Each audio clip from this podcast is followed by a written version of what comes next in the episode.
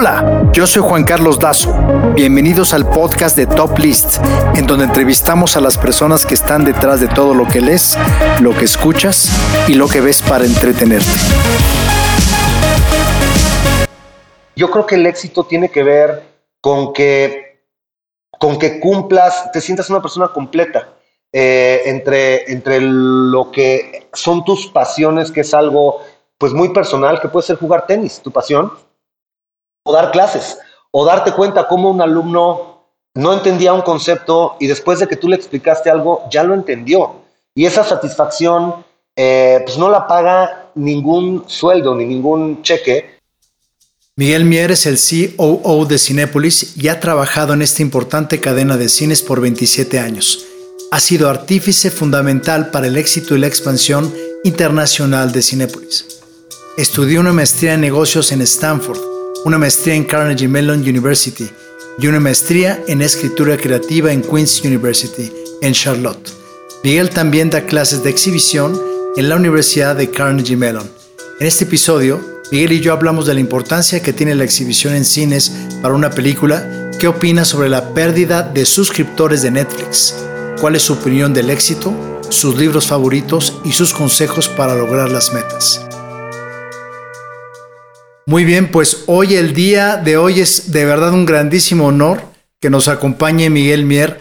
Ahorita platicábamos antes de entrar, pues sé lo ocupado que estás, Miguel, y te agradezco muchísimo que estés aquí conmigo para platicar un rato de muchísimas cosas. Y pues bienvenido, Miguel. Al contrario, Juan Carlos, muchas gracias por la invitación aquí a tu espacio. Tantos años, décadas de amistad este, entre tú y yo, con tantos proyectos que nos ha tocado pasar juntos que, bueno, es, un, es una gozadera estar aquí en tu espacio eh, platicando ahora sí que de lo que tú quieras. Aquí estamos a la orden, mi querido Juan Carlos. Oye, pues vamos, vamos a comenzar, a, comenzar. ¿Sabes qué? ¿Qué es, lo, ¿Qué es lo primero? Nos vamos a dar un viaje hacia el pasado, Miguel, y te voy a hacer una pregunta. Desde muy joven siempre has estado acostumbrado a lograr tus metas, pero quiero que me platiques específicamente de aquel concierto que se llamó Baúl de Sueños que organizaste en un teatro en el centro de Querétaro cuando estabas en la carrera en donde creo que tú tocabas la flauta y organizaste un concierto para dos mil personas. ¡Wow! ¡Qué, qué recuerdos! Y, vaya, creo que nunca platicamos tú y yo de ese, de ese proyecto, mi querido Juan Carlos, pero qué Pero hoy es el día, mi querido Miguel. ¡Qué buen research! Este, no, fíjate que había unos amigos más grandes que nosotros, que mi hermano Rafael que tocaba la batería, yo tocaba la flauta transversal y la armónica con estos amigos del TEC de Monterrey Campus Querétaro. Eh, y esto habrá sido, yo me gradué en el 94, esto habrá sido en 1990, en el Teatro de la República, un teatro hermosísimo en Querétaro. Eh, y, bueno, pues nos invitaron a tocar con ellos y se armó pues, un grupo muy padre. Ellos ya iban en tercero o cuarto de carrera eh, y nosotros íbamos empezando en primero de carrera. Eh, y, bueno, pues nos, lanzamos ahí a la aventura a tocar con estos amigos y se hizo un, concierto muy padre, como bien mencionas, para dos mil personas. Luego nos invitaron a tocar en el marco del Festival Cervantino en Guanajuato. Eh, también estuvimos por ahí y después nos separamos, cada quien hizo una cosa distinta de su vida porque yo dejé Querétaro para irme a estudiar economía a la ciudad de, de Monterrey. Eh, y, bueno, pues ese grupo se deshizo, pero esos recuerdos de Baúl de Sueños de ese día en el Teatro de la República son recuerdos entrañables. Oye, pero pocos saben que tocas el piano, la flauta y la armónica. ¿De dónde sale esta afición y cada cuánto tocas? Pues fíjate que muy chicos, eh, mis papás nos metieron a estudiar piano. Desde muy chicos vivíamos en Cuernavaca y nos llevaban con una maestra eh, rusa que vivía viuda ahí en Cuernavaca, eh, la maestra Nieves, y ahí tocábamos mi hermano y yo como durante cuatro o cinco años. Eh, y en mi casa, mi papá era muy musical, tocaba guitarra, piano, este, mi hermano le empezó a gustar la batería, armónica, los tres tocamos armónica, y a mí me gustó, me empezó a gustar la flauta transversal, eh, y pues vaya, ahí entre todos hacíamos chorcha como familia tocando juntos y después tocábamos el coro de la iglesia, eh, justamente en la ciudad de Querétaro, en Jardines de la Hacienda, en la parroquia tocábamos todos los domingos y los miércoles dábamos, pues no dábamos clases, pero como tocábamos varios instrumentos, mi papá, mi hermano y yo, eh, invitábamos a la gente de esa comunidad de Jardines de la Hacienda en Querétaro a que aprendieran a tocar instrumentos y teníamos un grupo de flautas, un grupo de guitarras, un grupo de percusiones y en los domingos tocábamos todos juntos en la iglesia. Eso nos habremos aventado unos 5 o 6 años eh, por ahí. Oye, pues yo creo que para el siguiente eh, concierto, pues ahí nos invitas a todos los que estamos escuchando este podcast. Oye, pero siguiendo con temas de la historia, te quería hacer esta pregunta. ¿Cuántas veces has escuchado que la experiencia de ir al cine se terminó? Ya, se acabó. Desde aquellas épocas cuando surgen el VHS, cuando surgen los videocentros, obviamente la experiencia del cine no se parece en nada a lo que es ahorita ir al cine a una sala de Cinépolis. Pero ¿cuántas veces has escuchado? Yo últimamente con todo el tema de la pandemia, todo el mundo empezó a pensar, pues ya el cine se terminó y viene una nueva era. Y ahorita vamos a otros comentarios porque creo que hoy más que nunca el cine, la experiencia de ir al cine, está más viva que nunca. No, qué, buena pregunta, Juan Carlos. Y, y, sí, la verdad es que nuestra industria tiene, la industria del cine, de la pantalla grande, tiene 125 años de haberse inventado el cinematógrafo por los hermanos Lumière allá en Francia. La pandemia no esta, la del COVID, la anterior que vivió la humanidad tiene 110 años, que es la pandemia de la influenza española. O sea, el cine ya se había inventado antes de la pandemia anterior, la de la influenza española. Eh, y el cine, como un medio que congrega a las comunidades, sobrevivió a aquella pandemia. Y, y, vaya, ¿cuánta gente ha escrito el obituario del cine? Del cine ya se murió. Muchas veces. Desde aquella época, desde la pandemia de la influenza española, Después vino pues, la Primera Guerra Mundial, la Segunda Guerra Mundial, la llegada del radio. El radio se inventó después del cine. Después se inventó la televisión, la televisión a colores, la beta, VHS, eh, distintos servicios de televisión, la televisión abierta, la televisión de paga, la televisión por cable, los canales especializados. Y después se inventa el streaming y se inventa Netflix y se inventa eh, todos los canales de streamers Disney Plus, etcétera, que, han tenido tanta relevancia ahorita y ninguno ha podido terminar con nuestro gusto como seres humanos de juntarnos a que alguien nos cuente una película en la pantalla grande. Y hay muchos estudios muy interesantes y sobre todo ahorita que, que, tanta gente tan recientemente habían dicho, las salas de cine se van a morir porque la gente ya vivió lo padre que es consumir contenido en su casa y ya hay un montón de opciones y ya tienes todo en tu casa, distintos canales. Eh, y ahorita me ha tocado leer recientemente un par de estudios de psicología colectiva, cómo los conectan a ecogramas e inclusive las, la, la cadencia del corazón y la frecuencia cardíaca eh, se empieza a sincronizar cuando colectivamente estamos viendo lo mismo. Ese cineasta, ese storyteller, nos está contando algo que nos hace reír a todos al mismo tiempo, nos entristece a todos al mismo tiempo, y eso crea una colectividad muy especial que creo que por esa colectividad y por la manera en la que estamos diseñados como especie, es que eh, una experiencia colectiva, que te cuenten una historia como en las cavernas, eh, en las fogatas, en la prehistoria. Eh, hoy para mí esa, esa, e, e, e, esa fogata pues es las salas de cine, es la pantalla grande y creo que por esa razón, por más que la gente diga el cine ya se murió, el cine ya se murió, el cine ya se murió, pues reviven formas más inmersivas, más interesantes, más inteligentes eh, y que nos enganchan más con esa historia de ficción o de realidad que estamos viendo enfrente de nosotros, ¿no? Oye, justamente este fin de semana me tocó tener la experiencia de ver Doctor Strange en el multiverso de la locura, Cinépolis Galerías Metepec en tercera dimensión. Y bueno, tengo que decir que la verdad que todo fue una súper experiencia. Estoy totalmente de acuerdo contigo que yo jamás podría ver una película como Doctor Strange en mi celular o en mi iPad o en mi sala de televisión. No hay manera de que lleve una película y la disfrute igual que, que ir al cine.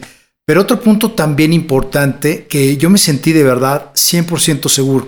No, no me sentí en ningún momento con un riesgo y lo que te quiero preguntar ahorita, sé que ha sido un poco difícil pues eh, expresar o comunicar que es 100% seguro ir a cualquier sala de cine en México. No, qué buen punto, Juan Carlos. Y hoy justamente eh, estamos grabando esta conversación el lunes a las 11 de la mañana, pero como tú sabes, todos los lunes tengo mi junta eh, con todos los equipos a las 9 de la mañana y estamos revisando los resultados del fin de semana de Doctor Strange eh, y les decía al final de la junta que para mí el doctor que acabó con la pandemia no fue el doctor Fauci ni el doctor Gatel en México, fue Doctor Strange, porque, porque estamos viendo eh, ahora sí una reactivación importante en Indonesia, que es un mercado donde, como sabes, pues tenemos una inversión importante. Indonesia están los números, ahora sí que volvieron a épocas prepandémicas. Eh, estamos regresando de hacer una visita en Guatemala y en Guatemala los números de Doctor Strange están 35% arriba de Spider-Man. ¿Por qué? Porque cuando estaba Spider-Man había unas restricciones de 40% de eh, posibilidad de ocupación de las salas y ahora ya nos fuimos al 75%. O sea, eh, como chiste, eh, pero al final Doctor Strange es como este parteaguas en donde la gente ya se siente como tú te sentiste en Cinépolis Metepec, con menos miedo, con menos temor, con menos riesgo. Y, pues sí, en todas las actividades hay riesgo y nos podemos contagiar de COVID por todos lados, pero el hecho de que ya hayamos sido vacunados, hayamos aprendido tanto de cómo se eh, contagia este virus y cómo atacarlo, eh, pues definitivamente creo que nos pone a todos en una posición de menor miedo y en donde esta cuestión pandémica se va a empezar a volver endémica, endémica como algo que es parte de nuestro día a día y como la gripa y como eh, cualquier otra infección que nos puede dar, no estamos libres de riesgo en ningún lugar, o sea, en cualquier lugar nos puede dar gripa, COVID o, muchas otras enfermedades, pero eh, las medidas que se tienen hacen que sean lugares de muy bajo riesgo. El cine, un lugar de mucho más bajo riesgo que un restaurante, que una biblioteca, que un concierto, que una iglesia, este, por las características que tiene el cine, ¿no? Totalmente. Oye, y por cierto, aquí en México, Doctor Strange hizo 420 millones de pesos este fin de semana y creo que es una súper señal que definitivamente el cine está de vuelta. Y hay una noticia que yo creo que cuando la escuchaste, creo, no lo sé, ahorita me lo vas a confirmar, te sacó, creo yo, una gran sonrisa, que es sobre la noticia de Netflix que perdió 200 mil suscriptores y se está especulando la pérdida de otros pues 2 millones, 2 millones de suscriptores en el segundo cuarto. ¿Qué opinas de esto? Pues fíjate, mi querido Juan Carlos, que no me sacó ninguna sonrisa ni ninguna señal de alegría el ver esa caída tan importante en Netflix. Te voy a decir por qué. Porque al final el mundo del entretenimiento está relacionado. Eh, y, al contrario, a mí me encantaría que a Netflix le fuera mejor y recuperaran esa caída que ya le están llamando la gran corrección de Netflix, porque según los analistas estaba sobrevaluada eh, la acción de Netflix y se tenía que corregir en algún momento porque no genera otros ingresos que no son ingresos de parte de lo que nos cobran a sus suscriptores cada mes. Em, y creo que, creo que no es una buena noticia para el mundo del entretenimiento en general, pero creo que es una corrección eh, del mercado. Siento, y, me da risa ahorita que estábamos haciendo el recuento de por lo que ha vivido la pantalla grande desde la, el radio, la televisión, televisión a color, televisión de paga. Dicen, pues ahora los streamers se van a dedicar a pasar contenido en vivo y con anuncios. Esa es la gran innovación de los streamers, que se vuelve televisión abierta al final del día, que, o sea, estamos llegando de todos estos cambios tecnológicos para regresar a un formato pues, de televisión abierta, donde, donde, pasas anuncios, es gratuito, eh, y dependiendo de las audiencias que tengas, pues es como vas, vas a seguir teniendo tracción. Entonces, y en todo este debate, pues el cine la pantalla grande siendo como este gran mecanismo en donde con los números de Doctor Strange confirmando otros números que hemos visto como los de Spider-Man o en mercados específicos como en China, porque sabes que China ha roto tres veces sus récords históricos de taquilla durante la pandemia. China es un país que ha venido creciendo, un país de 1.300 millones de habitantes, que ha venido creciendo el número de pantallas y lograron durante la pandemia romper tres veces los récords de taquilla históricos que había tenido ese, ese país. Entonces te dice que hay ciertos contenidos, hay ciertas películas como Doctor Strange o ahora que podemos hablar un poquito de que estuvo Tom Cruise pisando tierras mexicanas. Un evento increíble, por cierto. Felicidades, fue impresionante. E evento padrísimo, ¿no? Sí. Este, lanzando eh, Top Gun Maverick, que es la, la siguiente entrega de, de Top Gun, eh, y se metió a salas 4D eh, y dijo su director, John Kaczynski, que es la manera más in inmersiva en la que vas a poder ver esta historia, número uno en pantalla grande y número dos pues, en los formatos diferenciados que se tienen para ver este tipo de, películas épicas, de películas de batalla épicas. Eh, entonces, pues sí, mi querido Juan Carlos, este tema de, de que las plataformas estén pasando un momento de corrección, eh, creo que no es necesariamente una buena noticia para el mundo del entretenimiento, quizás para el mundo financiero es una noticia que, hace sentido por la manera en la que están valuadas estas compañías, pero, y, y, un último comentario que quiero hacer respecto a la diferencia de los, de los OTTs o las guerras de los streamings con la pantalla grande, es que tenemos una gran cantidad de estudios que dicen que el consumidor de entretenimiento es el mismo, eh, que tiene varios y que paga varias suscripciones en su casa que el que sale y va al cine. Nada más que son ocasiones de consumo diferentes. Eh, hay mucha gente que no consume entretenimiento, que ni tienen su suscripción a Disney Plus, ni a Netflix, ni a HBO Max, ni a ninguna, que tampoco van al cine.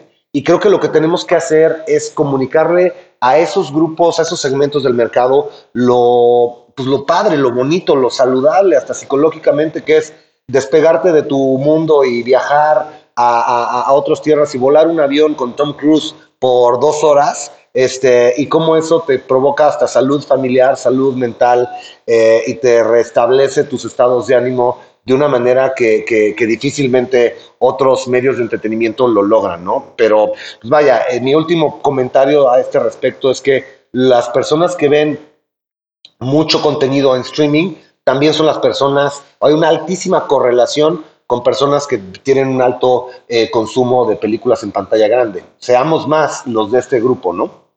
Sí, totalmente de acuerdo contigo. O sea, no, no puedo pensar que toda la gente se va a quedar en sus casas viendo la nueva serie de Netflix o la nueva película, sino, sino que por supuesto la gente quiere salir, quiere tener esa experiencia y finalmente, como bien lo has dicho, el cine es una experiencia colectiva que muy difícilmente lo puedes, eh, puedes llegar a sentir lo mismo en la sala de tu casa. Oye, pero hay una cosa muy interesante que tú acabas de asistir, creo yo, a uno de los eventos más importantes de la industria del entretenimiento, que es el CinemaCon. Y que me gustaría que nos explicaras, porque pues, obviamente tú y yo hemos estado ahí, sabemos perfectamente de qué se trata, pero explícanos tú, ¿de qué se trata estar en el CinemaCon? Y ahorita te voy a hacer otras preguntas, que hubieron declaraciones muy interesantes en el CinemaCon que quiero que las platiquemos tú y yo. Con mucho gusto. Mira, damos un marco de qué es CinemaCon. CinemaCon es Cinema Convention, es la convención anual del cine que sucede en Las Vegas y ahora, pues la industria del cine, como lo saben todos los que te, te ven y te escuchan, pues fue de las industrias más golpeadas del mundo. O sea, de todos los distintos sectores, casi casi que pones a los cruceros y a los cines en las industrias más golpeadas. Se cayó 85% la taquilla y para darles un poquito de contexto, es una industria de 42 billones de dólares eh, a nivel global. Se cayó 85% esa generación de valor y, e imagínense todas las familias que viven de esa, de esa generación de ingresos. Bueno, pues esta industria de, que representó en 2019 42 billones de dólares tiene una convención anual que es donde se reúnen los jugadores de esta industria, que son los que producen el contenido, los grandes productores como los estudios, los que distribuyen el contenido, que en muchos casos son los mismos estudios, la prensa internacional, eh, algunos actores políticos como la MPA, la Motion Picture Association of America, que normalmente es representada por senadores o ex senadores americanos que tienen que ver con la protección de estos contenidos audiovisuales en la pantalla grande, y exhibidores, definitivamente exhibidores. Habíamos tenido un año donde se canceló CinemaCon, que fue en el 2020, y el 2021 se aplazó, en vez de ser en marzo, fue en agosto por temas de pandemia y vivimos un Cinemacón muy desangelado el año pasado. No les estoy eh, hablando de este que vamos a platicar ahorita Juan Carlos y yo, sino el del año pasado estuvo bastante desangelado porque pues todos teníamos muchísimas medidas de seguridad y nos tomaban eh, pruebas todo el tiempo eh, y, vaya, pues no hubo mucha presencia en vivo, varias de las sesiones fueron virtuales y este año, ah, y por cierto, hablando de que se mencionaba la muerte del cine, en aquel año, el año pasado, en el 2021, pues las acciones de todas las compañías públicas de cine estaban en el piso y las acciones de todos los streamers estaban en el cielo.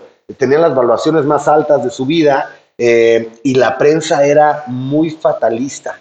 Había preguntas como, ¿la gente después de que acabe esta pandemia realmente tendrá ganas de regresar a las salas de cine?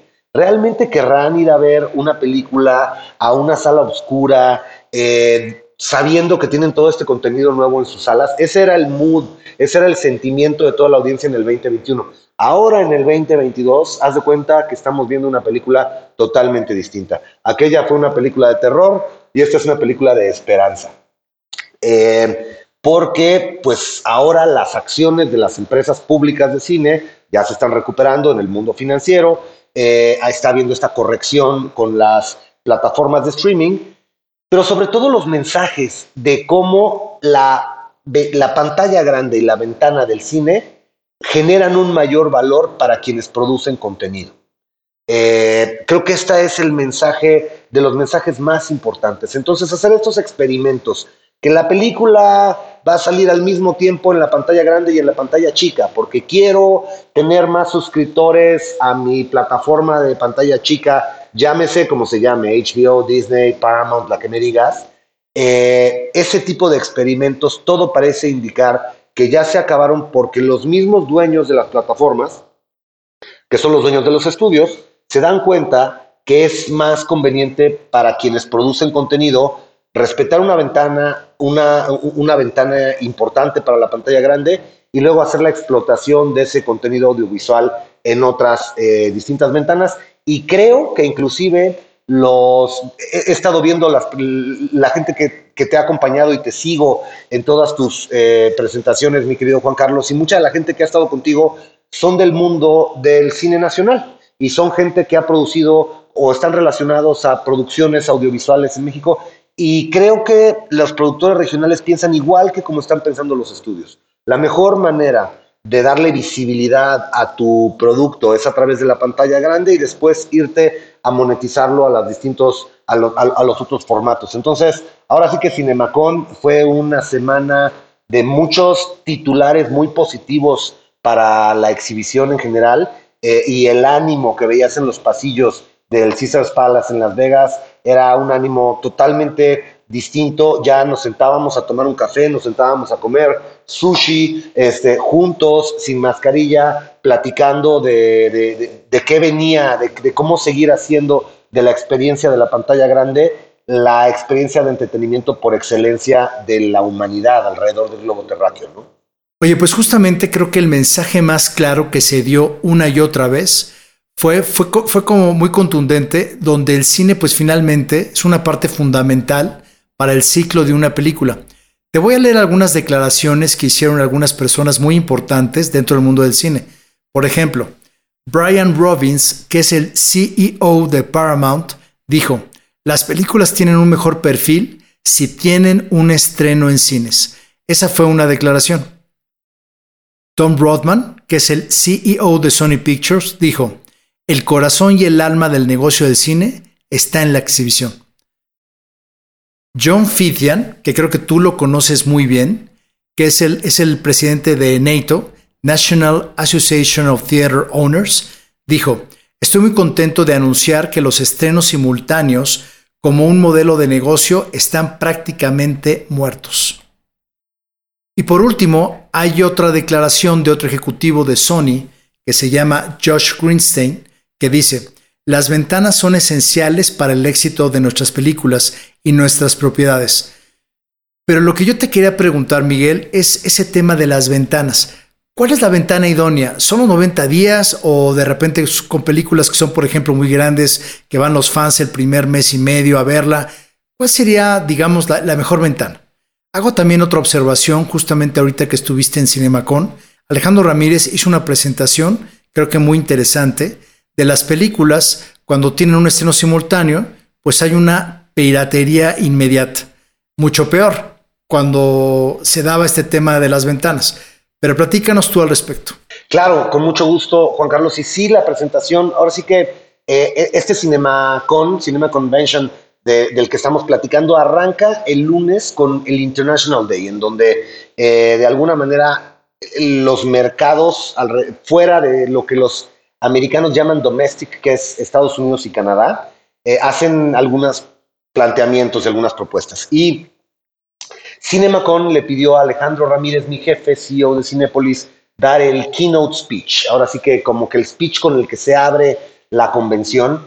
Y hubo un slide, eh, eh, son estas presentaciones donde estás cambiando eh, slides y, creo que estas presentaciones tienen un alto impacto cuando presentas algo que la gente constantemente te pide, oye, ¿me podrías mandar ese slide? ¿Me podrías mandar ese slide? Ahí es donde te das cuenta que el mensaje que quisiste transmitir llegó este, y, y, y la gente lo quiere retransmitir, ese mensaje, ¿no?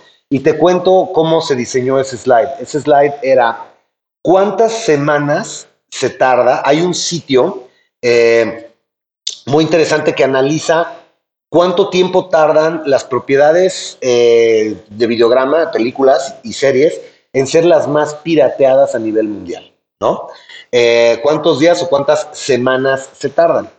Y se hizo una correlación de datos en donde mientras si salías más pronto eh, o si salías day and date en medios, eh, en cualquier medio eh, de streaming, como por ejemplo fue la película Soul de Disney, este, en donde tienes, o, o, Black Widow, que tuvo toda esta gran polémica de Scarlett Johansson. bueno, la bronca con la actriz que demandó a Disney por haber hecho, haberse atrevido a hacer este estreno simultáneo, ¿no? Un gran problema. Exacto, que fue Scarlett Johansson la protagonista de, Black Widow, eh, y, bueno, pues avienta toda esta demanda contra el, universo Marvel eh, y el universo Disney, ¿no? Justamente por este punto, por haber permitido que saliera al mismo tiempo que en la pantalla grande, en pantalla chica, y eso le da una copia fidedigna perfecta a la piratería y eso le hace un daño tremendo a los ingresos de la película. Bueno, pues el slide este que les estoy contando que se presentó era qué tan rápido llega un contenido a ser de las películas más pirateadas. Y las que fueron day and date durante la pandemia, casi de inmediato llegaban a este top 10 de contenidos más pirateados. Y las que habían tenido una ventana normal, digamos de 45, 60 o algunas otras hasta 90 días, se tardaban mucho más en ser pirateadas. Por lo tanto, puedes concluir con ese puro slide que el lanzar la day and date a quienes estás haciéndoles el caldo gordo es a la piratería. Y además, no nos equivoquemos, la piratería es delincuencia, es un delito. Vender y comprar piratería es un, son delincuentes que están relacionados a otras formas de delincuencia, eh, pero al final del día es un producto que no tienen derecho de la persona dueña del producto, que son los dueños de la propiedad intelectual, puede ser un estudio, puede ser un productor mexicano, puede ser un director mexicano, no tienen el derecho de vender ese producto y lo están vendiendo por todos lados. Entonces, punto número uno, la piratería es delincuencia. Este, punto número dos, los estrenos en simultáneo benefician a la piratería en detrimento de los productores de Hollywood, pero no solamente de ellos, en detrimento de todas las personas que trabajan en las dulcerías, de los cines en México eh, y a las personas que trabajan en las distribuidoras y a los choferes que llevan los productos a los cines, en detrimento de todas esas familias, es que se va este, estos productos a la piratería. Entonces, citaste a una persona muy importante que se paró en ese foro de cinema con, que es Brian Robbins, el CEO de Paramount, es el nuevo CEO de este, de este estudio que tiene Paramount Plus. Y eh, en una reunión adicional a ese titular que, mencionas, que, creo que salió en Variety, en una reunión previa nos dijo una cosa muy interesante. Y además recuerden que Paramount Plus es una nueva plataforma, fue la última plataforma que está funcionando en Estados Unidos, este, y están ellos siguiendo sus números muy de cerca, porque además el equipo ejecutivo de ese estudio pues es un equipo nuevo que está tratando de aprender lo más rápido posible las, las lecciones más profundas posibles. Nos, nos compartió un dato que nos pareció buenísimo. Dijo, en las tres medidas que, que, que analizamos en Paramount Plus, en las tres se ven beneficiados nuestros títulos cuando salen a la pantalla grande, que son captación de nuevas audiencias, conversación eh, y retención. En esas tres medidas de un estudio, eh, dice cuando sacamos algo que salió en la pantalla grande, esas tres medidas se nos disparan.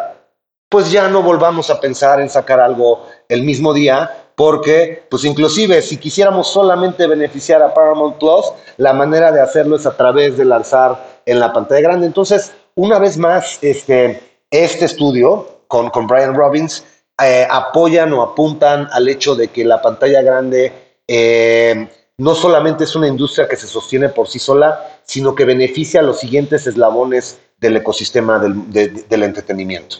O sea, finalmente, ¿tú estás de acuerdo en seguir con estas ventanas a 90 días o existe un término medio? Yo creo que sí puede haber una racionalización de la ventana para que se maximice. O sea, aquí lo que tenemos que tratar de hacer es que el entretenimiento sea lo más em, funcional y logre penetrar a las audiencias de la mejor manera posible, a la mayor cantidad de, mercado posible. Y sí, quizás algunas medidas como las que hay en Francia, en donde tiene que estar seis meses en el cine y después de los seis meses se va a otras plataformas, hizo por mandato del gobierno, por protección. Creo que eso no le hace bien a la industria porque porque hace que los estudios gasten doble, gasten una campaña grande para el cine y luego vuelvan a gastar en un lanzamiento para otros formatos. Eh, siento que una racionalización de la ventana, quizás 90 días también sea mucho, eh, pero yo pienso que menos de 45 o 50 días es muy poco y algún punto intermedio puede ser la medida ideal y va a depender de cada uno de los contenidos. Eh, pero siento que una racionalización les ayuda a los estudios a ser más eficientes en su gasto de marketing eh, y también hace más eficiente su captación de ingresos porque, porque hay una ventana de exhibición sólida. Yo estoy en favor y en Cinépolis estamos en favor de, que se racionalice de una manera inteligente, título por título, eh, tratando de darle el mayor mérito y generación a, cada una de las propiedades, ¿no? De acuerdo. Oye, Miguel, por cierto, te tengo que felicitar porque justamente ahorita en el CinemaCon les acaban de dar un premio que fue el Comscore Emerging Market Spotlight Award por su crecimiento en Arabia Saudita. Y es importante ahorita mencionar esto que, bueno, has hecho muchas entrevistas y muchas personas saben que tú fuiste, digamos, el artífice para que se empezaran a abrir cines en la India. Y creo que es una historia muy interesante, pero a mí me gustaría concentrarme en estos dos territorios, que es la India, Arabia Saudita, y que me platicaras cuáles fueron estos retos culturales esas diferencias enormes que creo que debe de haber entre una cultura mexicana, una cultura empresarial, hábitats totalmente diferentes, gustos totalmente diferentes, y que nos platiques de estos dos territorios, pues que son tan diferentes a una cultura mexicana. No, con muchísimo gusto, Juan Carlos. Si quieres, empezamos por India, que es donde entramos eh, primero. Entramos en el año 2009 con nuestro primer cine en la frontera entre India y Pakistán en la ciudad de Amritsar. Eh, y ahorita ya tenemos cerca de 300 pantallas. Somos el tercer exhibidor más grande en, en la India. Y la tesis, voy a hacer un súper resumen de, de, de, lo que pensábamos eh, en aquel momento, en el año 2006, 2007, que estábamos estudiando las posibilidades de incursionar en ese mercado, que una empresa mexicana orgullosamente michoacana, una empresa familiar, privada, entrara del otro lado del globo terráqueo, donde estamos a once y media horas de distancia. O sea, las juntas solo las podemos hacer muy temprano en la mañana o muy tarde en la noche, porque el resto, pues la otra mitad del mundo está durmiendo. Em, y, y, bueno, pues lo que pensamos es que India es el segundo país más poblado del mundo. Les mencioné que China tiene 1.3 billones de habitantes o 1.300 millones hablando en, español, y, la India tiene 1.200 millones de habitantes, pero es el país que más películas produce. y es el país que más boletos vende, boletos muy baratos, boletos de 75 centavos de dólar eh, en promedio. Y lo que nosotros pensábamos es, nosotros somos buenos para construir salas de cine y para operar salas de cine. Nosotros damos una buena experiencia, pero el contenido no lo producimos nosotros, lo produce en muchos casos los grandes estudios de Hollywood y en el caso de la India lo produce Bollywood. Eh, esta industria muy bollante que tienen en India, que produce más películas que China y produce más películas que Hollywood inclusive. Entonces nuestra hipótesis de inversión fue, si pudiéramos poner, si pudiéramos, ahora sí que todo lo que hemos aprendido en México, en América Latina y en todos los mercados en donde estamos, llevárnoslo a la India y dar esa experiencia de servicio, creemos que podríamos ser exitosos. Eh, y así fue como arrancamos aquella aventura, llevamos más de una década, como les decía, somos el tercer exhibidor más eh, importante en el segundo país más poblado del planeta. Y, bueno, pues vamos muy bien. Por allá en la India las diferencias culturales han sido enormes, tremendas, eh, y tienen mucho que ver con la manera de lograr hacer que un cine abra. Los permisos, eh, la corrupción, tristemente, es, eh, es, tremenda y, todo lo que tienes que pasar para que como extranjero te autoricen a abrir un cine es tremendo. Sin embargo, una vez la burocracia, sabes, digo, he contado muchas de estas historias, pero te cuento una muy rápida. Para, para poder abrir un cine que teníamos en Ahmedabad, necesitábamos 11 firmas, 11 permisos, eh, que se vuelven 22 porque sube en la jerarquía hasta el punto número 11 y luego baja y tienen que volver a firmar con fecha. Este, entonces necesitábamos tener 22 firmas en el dichoso papelito para poder abrir un cine. Eh, y, y, bueno, ya cuando lográbamos finalmente lidiar con toda esta burocracia, lo que sí es que es un país muy noble, porque los números que habíamos hecho, que estimaríamos de audiencia y de taquilla, eh, o sea, nos tardamos mucho más tiempo del que estimábamos para abrir, pero los números fueron mejores de los que habíamos estimado. Entonces, unas cosas se compensan con otras eh, y estamos muy contentos en nuestra inversión en India. En Arabia Saudita es una historia un poquito distinta, que por cierto, toda nuestra inversión en Arabia depende de nuestro corporativo de India, porque en India ya tenemos un corporativo eh, grande en la ciudad de Gurgaon, en Nueva Delhi, comandado por Javier Sotomayor, mexicano de aquí de la ciudad de Morelia. Eh, y, Javier supervisa toda nuestra operación, inclusive en Arabia Saudita, que es el... Es el jeque de la exhibición de Arabia Saudita, me imagino, ¿no? te va a escuchar, este, o sea que probablemente de, los morelianos en, el mundo asiático seguro que sí, este, pero, pero bueno, pues de ahí eh, veíamos que en Arabia, en los países árabes iba a haber un cambio muy importante de hábitos.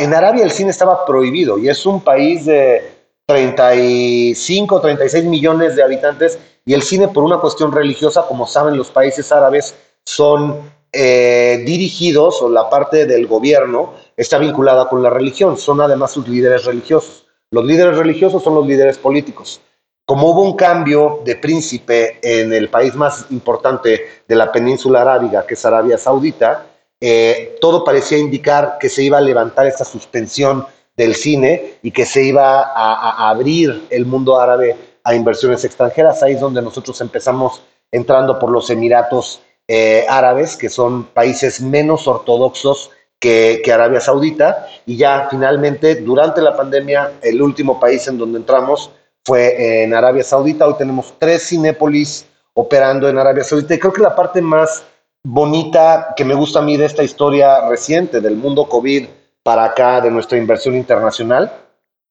es que eh, en Arabia, como saben, es muy difícil incorporar a las mujeres a la actividad económica. Las mujeres siguen teniendo por cuestión religiosa eh, todas estas tradiciones de vestimenta eh, y de comportamiento en algunos de los espacios nos, nos obligan a separar a mujeres de lo que llaman bachelors, de donde hay hombres, no pueden estar mezclados con mujeres y con niños.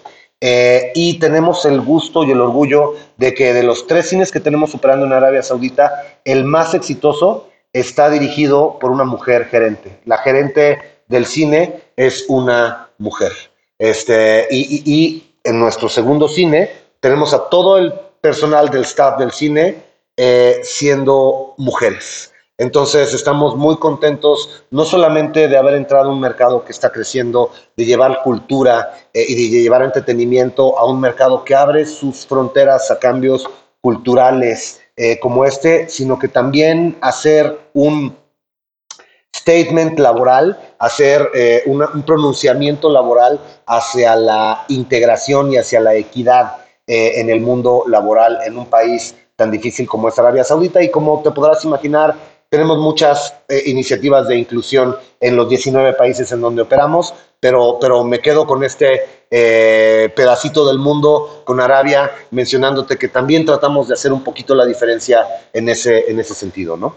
Oye, pero qué, qué increíble historia. Oye, por ejemplo, las diferencias entre las dulcerías. Por ejemplo, ¿qué hay en tanto en India como en Arabia Saudita que se come? ¿Qué dirías, bueno, esto, o sea, por qué se come esto? Allá o, algunos ejemplos que tengas?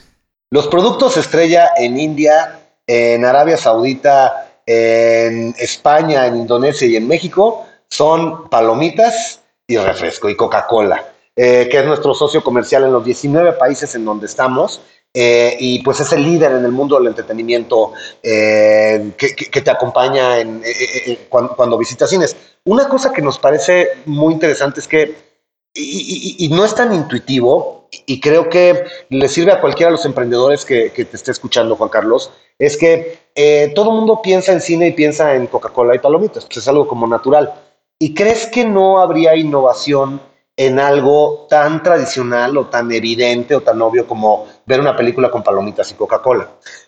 Fíjate que hemos descubierto y encontrado todo lo opuesto. De lo que más extrañaba la gente en sus casas cuando estaban viendo contenido por streaming eran las palomitas de Cinépolis. Entonces empezamos a mandar a través de las plataformas de servicio a domicilio palomitas Cinépolis. Y lo que hicimos fue cambiar, tener innovación en los empaques. Eh, y lanzamos un empaque que es empaque para llevar, que es eh, con 40% más producto que nuestras palomitas Jumbo. Eh, y nuestras palomitas Jumbo, pues de por sí ya eran una cubeta bastante grande. Este es 40% más grande. Pero la otra ventaja que puedes hacer con nuestras canastas para llevar es que las puedes dividir. Entonces puedes pedir distintos sabores. Puedes pedir una de dulce, una de mantequilla, una de chetos con la marca Chetos y una de Takis Fuego, que ha sido el lanzamiento que más eh, difusión hemos tenido. Esta marca de Taquis Fuego, que se ha vuelto pues, de las botanas más pedidas en México, y ya la tenemos en los cines.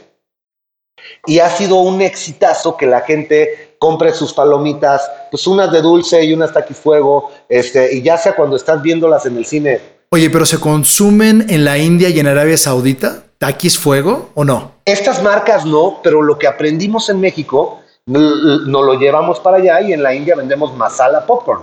Y masala es este como curry, este polvito de curry.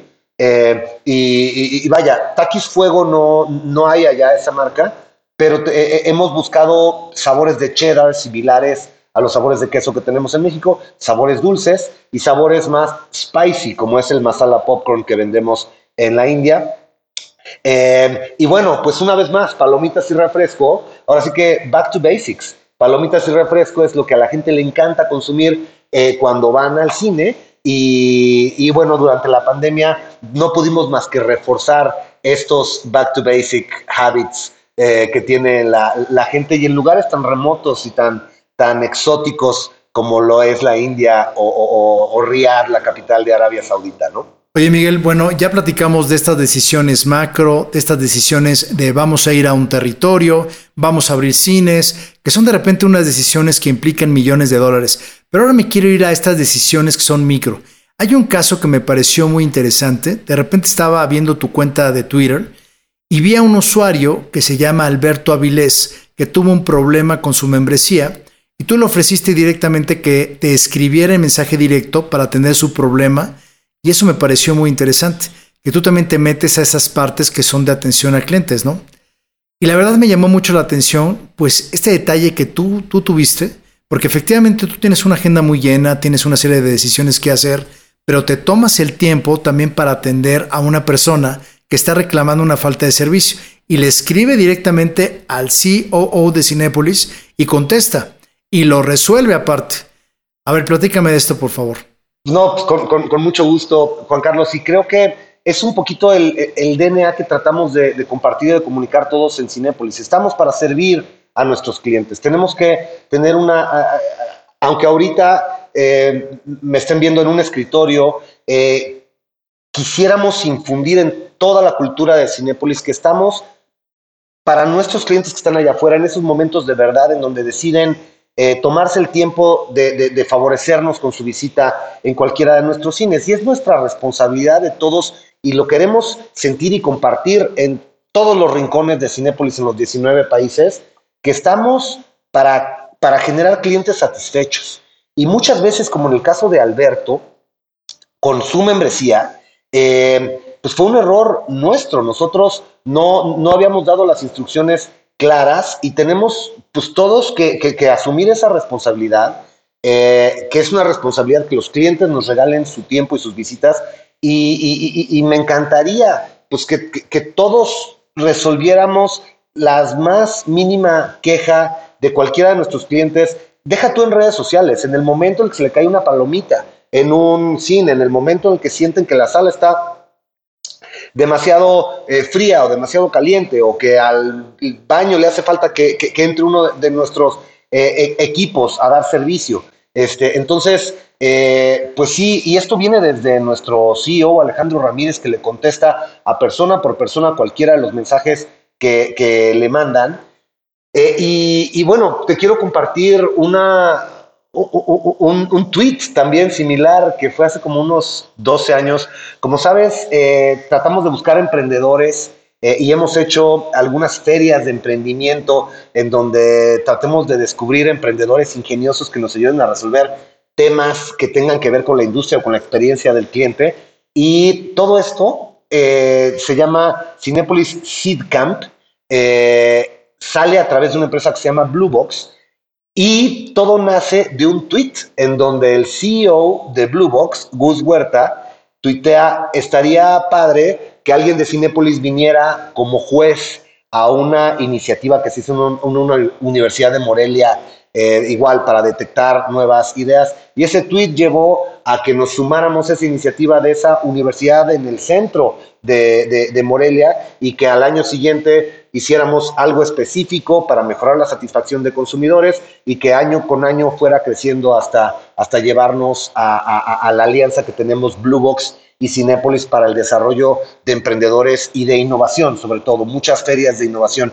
Entonces, yo creo que, en las redes hay mucho ruido en general eh, y hay mucha distorsión de información, pero también hay mucha información hay unas perlas de sabiduría que te encuentras por ahí de repente que te ayudan a entender mejor los problemas y, que, y, en donde la voz se democratiza mucho más y cualquiera te puede dar una opinión muy buena, una idea con un altísimo potencial eh, y siento que tenemos que estar alerta a lo que, a lo que está pasando allá afuera, todos, ¿no? Y hablando de las perlas de sabiduría, yo creo que una de las técnicas para aprender mejor es enseñar. Entonces, no es solo aprender académicamente, sino que también uno puede aprender muchísimo personalmente. Y bueno, en tu biografía, pues se sabe que eres profesor en la Universidad de Carnegie Mellon y tienes una clase de exhibición.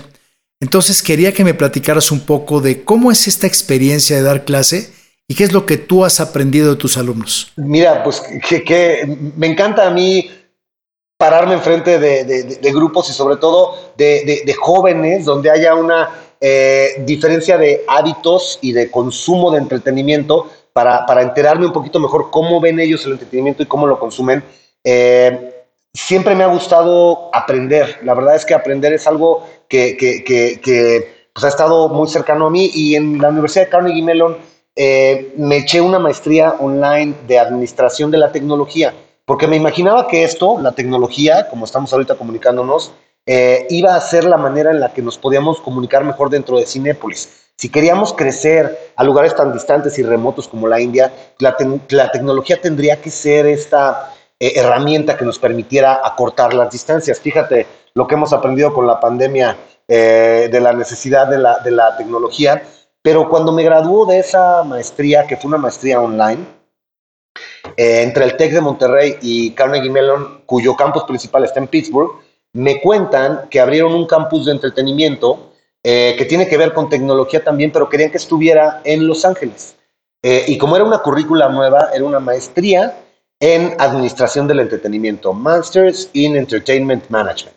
Para los que estén interesados, la pueden buscar así, es M-I-E-M, eh, Masters in Entertainment Management. Y dentro de, como estaban desarrollando la currícula nueva, eh, me invitaron a formar parte del equipo docente y juntos, junto con el Dean, Daniel Green, armamos este, esta clase de exhibición. Y, bueno, pues llevamos, este fue el sexto año en el que, en el que estoy participando en esta clase. Y, vaya, no es mucho el tiempo porque las hago muy intensivas, eh, son tres o cuatro sábados durante el primer eh, trimestre del año y me voy a Los Ángeles, ahí vuelo directo Morelia a Los Ángeles, este, doy mi clase y me regreso durante, durante tres o cuatro fines de semana y aprovecho y visito por allá los cines que tenemos. Pero es una actividad que, me da mucho gusto compartir con los alumnos y les dejo a veces trabajos que tienen que ver con mejorar la experiencia de alguno de nuestros cines ahí de la zona. Entonces, este, pues, aprovechamos la clase para tratar de mejorar la experiencia de nuestros consumidores. Oye, también este, hay una maestría que tienes que me llamó muchísimo la atención,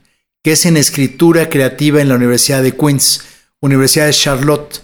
Y me llamó la atención porque me metí al sitio y lo primero que te dice es, escribe para ser leído. Pero ¿qué es lo que tú aprendiste ahí? ¿O ya estás escribiendo un guion? ¿Vas a escribir una novela? ¿O por qué meterte a estudiar algo así? Pues sí, te decía que, me gusta mucho aprender, o sea, le encuentro mucho disfrute aprender cómo funcionan las cosas, ¿no? Eh, y, ya cuando me gradué de esta maestría online y vi que y me di cuenta de una cosa que tú lo sabes muy bien, Juan Carlos. La base de nuestra industria son las historias. El corazón de nuestra industria son las historias. Y la manera en la que se refleja una historia es en un guion. Eh, inclusive algunos de los trabajos que hacía para, para, ese programa se los mandaba a mi mamá, que mi mamá siempre me ha... Eh, he publicado ahí algunas cositas que mi mamá me ayuda a corregir eh, ortografía, eh, estructura. Y, bueno, pues cuando le mando guion me dice, ¿qué trabajo me cuesta leer guion? No todos estamos entrenados para leer guion, porque al final esta historia que terminas viendo en una pantalla, pues sale de papel y lápiz, ¿no? Está en blanco y negro en algún lugar y tienes que empezarte a imaginar las cosas que vas a ver en la pantalla desde que las tienes en papel, en blanco y negro enfrente de ti. También me parecía fascinante cómo, cómo las historias ¿Cómo alguien pudo haber escrito Dune, no? Este, y luego verla en pantalla grande, dices, híjole, me encantaría leer ese guion. ¿Cómo se imaginaron los gusanos en la arena entrando? Este, y cómo termina siendo vista en pantalla grande. Pues ese era el mundo que a mí me, fascinaba y mi, y mi desarrollo había sido más bien técnico, más temas de matemáticas. Yo estudié economía, después estudié negocios, después estudié tecnología. Eh, en Carnegie Mellon. Y esta era una maestría en Fine Arts, en artes, en donde no iba a haber nada de matemáticas y donde iba a haber cosas mucho más artísticas. Y me daba pavor este, inscribirme a ese programa porque además me pidieron mandar algo de ficción inventado por mí, cosa que yo nunca había hecho. Y me costó muchísimo trabajo. Me eché dos años y medio en ese programa, eh, pero creo que aprendí mucho para, y no lo hice para ser guionista ni para yo este, mañana volverme cineasta, sino para poder analizar mejor los proyectos que nos llegan, llegan para desarrollar y para poder entender de manera más redonda, de manera más global esta, esta industria. Ese fue básicamente mi, mi motivador, pero, pero sí, fueron momentos este, muy, pues muy difíciles porque te sacan de tu zona de confort, ¿no? Oye, pero tú dices que no te vas a convertir en escritor, pero a ver, has sido productor. Y eso es algo que quiero que nos hables un poquito de, pues empezaste con la película de Tres Idiotas siendo productor, que me imagino que fue toda una aventura, porque pues obviamente la experiencia de, productor no se aprende en un día, no se aprende en 24 horas. Entonces, ¿cómo se empieza esa idea de yo quiero ser productor? Empezaste con Tres Idiotas, me parece que también estuviste con Perfectos Desconocidos de Manolo Caro. ¿Y cómo fue esa experiencia? Claro, pues mira, eh, Tres Idiotas tiene un vínculo con algo de lo que ya platicamos, que fue la entrada a India. Eh, y cuando, eh, cuando, y de hecho, mientras tú estabas encargado y responsable del lanzamiento de Avatar en México, se estaba estrenando también Avatar en India, que fue el año en el que se estrena Tres Idiotas. Imagínate un contenido local yendo en contra de Avatar, la película que más récords ha roto de box office a nivel global. Puede ser la película más icónica de la pantalla grande porque además era en 3D, este, como va a ser la siguiente Avatar de finales de este año. Y, bueno, pues iba contra tres idiotas. Cuando, cuando me toca en Amritsar, en la frontera con Pakistán, ver tanto Avatar, porque fue el estreno, como Tres Idiotas, me parecía que Tres Idiotas es una película de educación y de superación de tres alumnos de ingeniería, eh, tanto en la India como en México, que desafían al sistema y que no se compran todo lo que el sistema educativo les está tratando de, vender. Y es, un, y, es una historia de superación que fue exitosísima en India, pero me parecía que también para México podía ser una historia de mucha inspiración. Y para mucha gente que estuviera estudiando ingeniería o cualquier otra carrera, podría ser una historia de mucha inspiración. Y lo platiqué con, con Alejandro, mi jefe, este, y ahora sí que me dio chance de, lanzarme de productor con este proyecto que, que, a él también le parecía que era una historia muy, muy buena y se daba cuenta que yo tenía muchas ganas de, desarrollar. Entonces, pues ya desarrollo este primer proyecto eh, junto con Bernardo Rugama y con Jimena Rodríguez. Y nos damos cuenta que Cinépolis podría abrir un área de producción, que es en donde Cinépolis Producciones arranca con Perfectos Desconocidos de Manolo Caro, eh, donde también es un remake, porque Three, Idiots es una película india que hacemos el remake en México y se vuelve una película, pues en taquilla eh, exitosa, se vuelve la segunda película. Y hizo más de 100 millones de pesos, que antes era como una barrera. Y las dos que acabas de mencionar, las dos rompieron esa barrera de los 100 millones. Les fue súper bien en taquilla. Sí, sí, fueron dos películas que tuvieron un, muy buen éxito en taquilla. Eh, y, pero son remakes también, que, que, también eh, te encuentras en redes sociales comentarios de todo, te digo, hay comentarios muy positivos y otros muy negativos, decían que si se nos había acabado la creatividad en México para desarrollar historias originales, eh, ¿por qué teníamos que recurrir a los remakes? Yo creo que los remakes, o sea, hay muchas historias muy bien contadas en otras partes del mundo que también vale la pena contarlas en México. O sea, no siento que esté peleado el hacer un buen remake con, con hacer proyectos originales. Pienso que son complementarios. Eh, pero, pero bueno, el mundo, e, e, este tema de la producción, así es, arranca en el 2017 con el lanzamiento de Tres Idiotas y en el 2019, Navidad del 2019, es que lanzamos Perfectos Desconocidos con Cinépolis Distribución como distribuidor, con Cinépolis Producciones como productor. Eh, y ahorita hemos detenido la parte de producción porque nos queremos enfocar un poquito a una frase que ya te mencioné de Back to Basics. Queremos hacer que la experiencia de nuestros consumidores en las salas de cine sea la mejor experiencia. Queremos enfocarnos todos en Cinépolis para que eh, esta conexión que viven las audiencias al ver eh, la mejor historia en la pantalla grande suceda de la mejor forma posible y más adelante 24 meses más adelante, este, volveremos a pensar en, tomar algunos proyectos de producción, pero ahorita nuestro foco total está en la experiencia de los clientes en las salas de cine, ¿no? Oye, Miguel, y esta película que también tuviste que ver, que es la película de La Caja de Lorenzo Vigas, que ganó el León de Oro en el Festival de Venecia, pues ¿qué se siente estar en uno de los festivales más importantes del mundo y de repente ver una película en la cual tú tuviste que ver pues, que gane un premio de esta magnitud? Pues mira, ese es, ese es justamente otro corte, otra avenida distinta del mundo del entretenimiento, el mundo de los, de los festivales, o, hay gente que le dice el mundo del pedigrí, este, en donde si te ganas la palma de oro en Cannes, este, o si te ganas, eh, pues vaya, cualquiera de los, de los premios de los festivales, eh, pues es algo, eh, es algo de mucho prestigio que no necesariamente está vinculado en la, en la taquilla. Y la verdad es que en Cinépolis, y por eso hicimos el Festival de Cine de Morelia, que sucede cada año en octubre, lo que busca este festival es desarrollar talento y encontrar talentos. Eh, y ahí es en donde nos conocemos con Lorenzo Vigas, este gran cineasta venezolano mexicano, que con su ópera prima se gana el León de Oro allá en Venecia y lo invitan con su segunda película que es la caja a participar en un momento muy difícil, porque estaba igual, todo cerrado, todo en pandemia. Eh, Lorenzo Vigas tiene otro productor que es muy cercano y es un amigo muy querido del cine en México, es Michel Franco, uno de los mexicanos más premiados, más galardonados y con más pedigrí en el cine europeo, eh, quien también fue un cineasta muy valiente durante la pandemia porque su película Nuevo Orden, la decidió sacar en pantalla grande en vez de irse a la pantalla chica. Michel Franco decide lanzar Nuevo Orden en pantalla grande en plena pandemia para reactivar las audiencias que regresen al cine.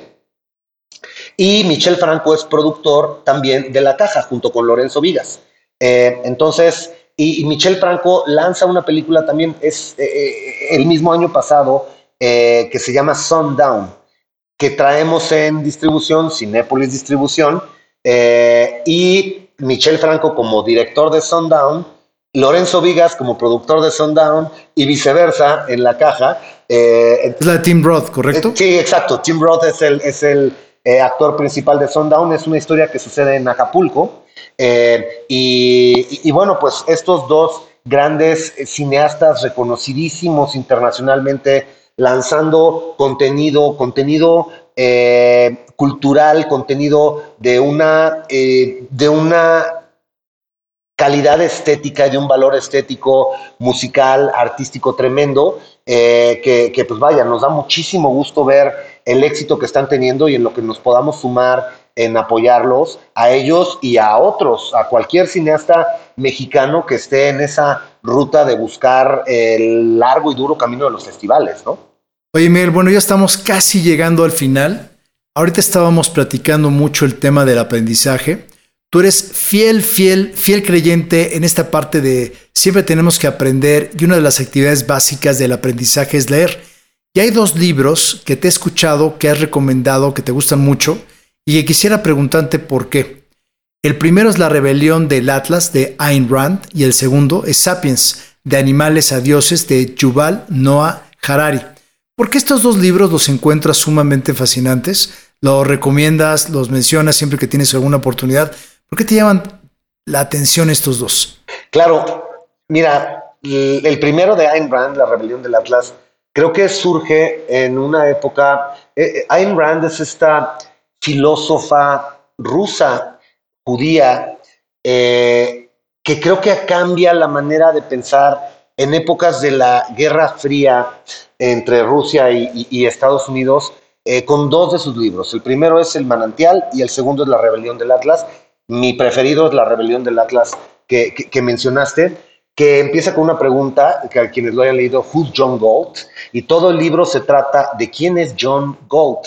Y John Galt es una persona que ha logrado ser eh, un, gran experto en la industria en donde trabaja, a través de la educación y a través del desarrollo personal, eh, se vuelve una persona que genera y que provoca mucho valor alrededor de él y mucha gente se quiere acercar a él porque estaba en ese momento el mundo de las minas en Estados Unidos, el mundo del railroad, de los trenes, eh, y, todos tienen alguna cercanía con John Galt y él los ayuda a desarrollar mejor estas industrias. Estaba eh, naciendo el mundo del media en Estados Unidos y es este Nueva York de los 50, 40, 50. y, es un libro, una novela eh, filosófica en donde lo que busca es el desarrollo de la persona y donde lo, lo que pone en el centro de lo más valioso es el desarrollo de la persona. Y yo creo que si más y más y más y más personas de una gran colectividad tratamos de desarrollarnos mejor como persona, como ser humano, es como podremos lograr una mejor colectividad. O sea, el bien común parte de que haya un crecimiento en la persona. Esa es la razón por la que me gusta tanto eh, Atlas Shrugged en inglés, la rebelión del Atlas en español de Ayn Rand. Eh, Noah Yuval Harari, en su libro Sapiens, habla de otro tema distinto, pero también me parece un tema fascinante, que es el tema de la evolución. Eh, y, por, y, y, y, Noah Yuval Harari esta pregunta, ¿por qué será que no somos la especie más rápida, ni los que volamos más alto, ni los más fuertes, ni los más feroces, ni los más sanguinarios? ¿Y cómo le hicimos para dominar a todas las demás especies? A todas las hemos dominado. Pareciera que somos una plaga, porque hemos acabado y tenemos en peligro de extinción a un montón de otras especies pero no somos ni el más rápido, eh, ni el más fuerte, ni el que brinca más alto, ni volamos, ni nadamos. Este, ¿Cómo le hicimos? Y en este análisis Noah Yuval Harari llega a una conclusión. Es gracias a la combinación de dos cosas. Una es el pensamiento abstracto, o sea, que nos podemos imaginar cosas que no nos están pasando. Si les estoy, contando ahorita de un libro, se están imaginando el libro y está en su mente, quizás una imagen de un libro es algo que no les estoy mostrando un libro, pero se están imaginando. Nuestro pensamiento abstracto es la primera. Y la segunda, que hacemos mejor que muchas otras especies, digo, no estamos seguros cuántas especies tengan pensamiento abstracto, pero pues sabemos que no muchas. Este, se intuye que quizás el mono, se intuye que quizás la ballena, pero el, punto está en que de las millones de especies que hay, pocas tenemos pensamiento abstracto. Y pocas o muy pocas tenemos la capacidad de comunicarnos de manera sofisticada como lo hicimos los simios que nos bajamos del árbol y que nos volvimos los Homo sapiens que somos hoy. Esta capacidad de comunicarnos con elocuencia y comunicarnos con claridad nos ha hecho ser mejores que todos los demás especies, porque nos ha hecho organizarnos para matar al mamut y para defendernos del diente tigre, del tigre dientes de sable, este, y para prever la sequía y para sembrar esta capacidad de comunicación. Entonces, Noah Yuval Harari en su libro Sapiens, que se los recomiendo mucho, lo que dice es la combinación entre la ficción y la capacidad de comunicación es lo que nos ha hecho evolucionar, sobrevivir y ser la especie más fuerte. ¿Y qué creen que es el cine? Pues es justamente ficción y comunicación. Al final del día, a lo que nos dedicamos tú y yo, mi querido Juan Carlos, es a la unión entre la ficción y la, comunica y la forma de comunicarte, porque al final la música es parte de la comunicación y la danza es parte de la comunicación. y la escritura, obviamente, un guion es parte de la comunicación. Entonces me pareció fascinante mientras recorría las, las páginas de Sapiens, cómo la manera en la que él como científico evolutivo está viendo el avance de la humanidad y la manera en la que nosotros desde el mundo del cine podemos ver esa interacción entre, entre la ficción, los mundos que te imaginas como Avatar, este, y la comunicación, eh, pues me pareció un concepto fascinante. Ya te podrás imaginar que cuando lo estaba leyendo, bueno, mi cabeza explotaba de, de, crear estos puentes entre estos dos conceptos. Entonces, por eso, no sé si me extendí de más en mi respuesta, mi querido Juan Carlos, pero, pero por eso es que estos dos libros me parecen fascinantes. No, al contrario, Miguel, súper completa la explicación. Muchas gracias. Oye Miguel, a ver, hay una cosa, yo te conozco desde hace muchos años y la verdad creo que te considero una persona que ha tenido un gran éxito en tu carrera y no nada más eh, te he visto la parte profesional, digo, estás en un puesto importantísimo en Cinépolis, te has propuesto ser productor y lo has logrado, te has propuesto hacer maestrías y lo has logrado. Yo te quiero preguntar el tema del éxito. ¿Qué es para ti tener éxito? ¿Cómo lo defines? ¿Cómo dices esa persona sí tiene éxito? Uy, creo que es una pregunta buenísima, pero yo creo que tiene que ver con que, con que a mí las personas que me parecen más exitosas es las que veo más satisfechas con lo que han logrado, sea mucho, sea poco. Este, yo conozco eh, cinepolitos que los veo tremendamente exitosos, proyeccionistas, este, y, gente en general que conoces desde la academia, desde las universidades. Eh, maestros de tenis que son felices eh, eh, eh, en lo que hacen. Este, y, yo creo que el éxito tiene que ver con que, con que cumplas, te sientas una persona completa entre, entre lo que son tus pasiones, que es algo pues muy personal, que puede ser jugar tenis, tu pasión, o dar clases, o darte cuenta cómo un alumno no entendía un concepto y después de que tú le explicaste algo, ya lo entendió. Y esa satisfacción, eh, pues no la paga ningún sueldo ni ningún cheque. Eh, y, hace poco escuché una frase que se le decía a uno, eh, se estaba hablando de alguien muy rico en todas estas burbujas del dot com y, del dot com en el pasado, pero las burbujas que está viendo ahorita en Wall Street, que le decía un empresario a otro, la, la, yo, tú tienes mucho más dinero, eh, pero no tienes algo, nunca tendrás algo que yo sí tengo, que es que suficiente. Eh, y para tener suficiente, no tienes que tener mucho. Con que tengas suficiente. Este, y eso puede haber, los ricos más ricos del mundo, quizás nunca van a estar satisfechos porque nunca van a tener suficiente. Y me parece que las personas más exitosas son las que llegaron a tener suficiente de lo que, de lo que buscaban en la parte económica, de la parte eh, deportiva, de la parte de, logros. Y, y, creo que cuando te das cuenta que tienes suficiente, viene una nueva parte en tu vida o en tu forma de pensar que es agradecimiento. Porque cuando ya llegaste a lo suficiente, dices, híjole, gracias. Y cuando tienes un poquito más de lo suficiente, dices, híjole, doble gracias, porque no nomás tuve lo suficiente, tuve lo suficiente más un poquito más. Y no nada más, este, pude, no sé, correr esta 10 kilómetros en una hora 10, los pude correr en una hora 5. Gracias. Este, no logré mi meta, logré un poquito mejor a la meta que, tenía.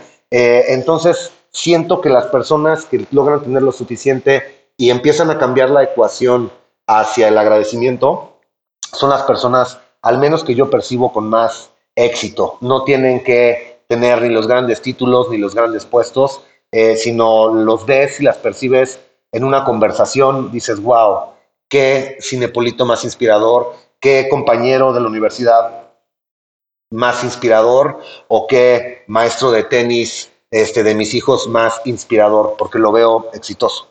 Así es como, como lo, lo, visualizo yo, mi querido Juan Carlos. Ok, excelente. Oye, y ya por último, Miguel, ¿cuál sería que esta pregunta es importante porque yo siempre he visto que siempre te establece una meta y la cumples. Yo quisiera saber cuál sería tu top list de consejos para lograr cualquier meta que te propongas? Oye, pero para nada, cualquier meta que me cumplo la, la logro, pero...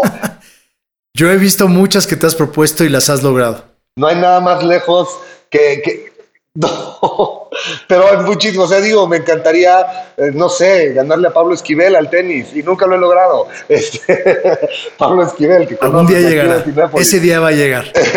Ojalá. Y me reiré mucho ese día de todo lo que él se ha burlado de mí cuando me gana. Pero, pero no, no, no. Hay este, muchas, muchísimas. Creo que. Em, no debe uno de ser tan duro consigo mismo. O sea, tienes que, siento que echarle ganas eh, pero siempre va a haber los Pablos Esquiveles que te ganen, este, y, siempre va a haber cosas que, quieras que haya otros que, las hacen mejor.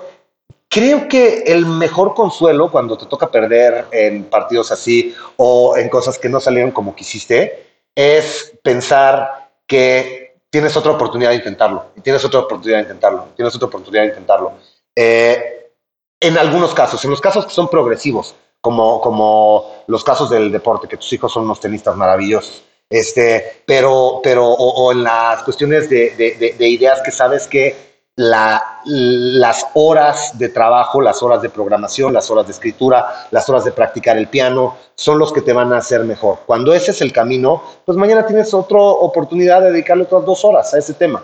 Este, pero cuando no, saber tirar la toalla pronto, rápido y con dignidad y con la frente en alto. Este, y oye, quise hacer esto y nos salió fatal.